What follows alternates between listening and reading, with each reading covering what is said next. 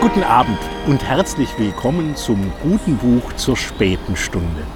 Manchmal irrt man durchs Leben und durch die Literatur orientierungslos wie auf offener See. Da hilft die Rückbesinnung auf die Klassiker, also auf jene Bücher, die den meisten Menschen schon am längsten verlässlich geholfen haben.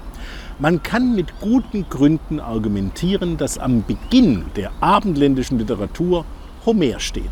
Aber natürlich nicht mit der Ilias, der Geschichte vom Trojanischen Krieg, einem Text voller Testosteron wie ein rauschiger Eber mit lauter Wutgickeln, Schlagetots und Ehrpuzzeln als Hauptfiguren, der sich stellenweise auch noch liest wie ein antiker Waffenkatalog.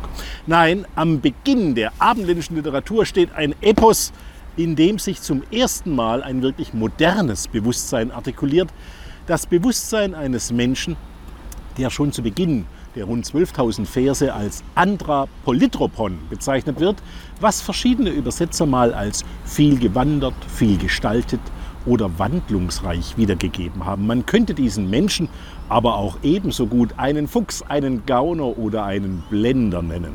Polytropos ist im Altgriechischen das Gegenteil von einfältig. Mit anderen Worten, ein wendungsreicher Mensch, einer, der viel gesehen und noch mehr gehört hat, dem deshalb wenig fremd geblieben ist, der gut mit Worten umgehen kann und der niemals um eine Antwort verlegen war. Von diesem Menschen und seiner zehnjährigen Irrfahrt zurück aus dem Krieg um Troja nach Hause zu Penelope auf Ithaka erzählt die Odyssee.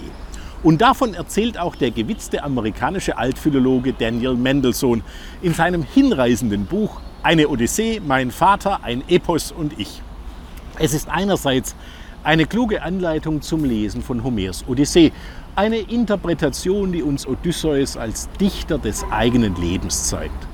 Vor allem aber ist es ein Buch über seinen Vater, den Ingenieur und Mathematikprofessor Jay Mendelssohn, der mit über 80 auf die Idee verfällt, ein Seminar zu besuchen, das sein Sohn über die Odyssee hält und die Diskussionen der Studierenden durch seine Lebenserfahrung und seinen Witz kräftig aufmischt.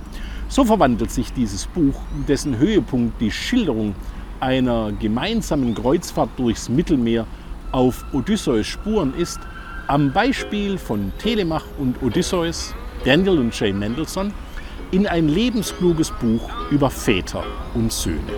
Also vertrauen Sie mir, ich weiß, was ich tue, und lesen Sie Daniel Mendelssohns Eine Odyssee. Die deutsche Übersetzung von Matthias Fienborg ist im Siedler Verlag erschienen.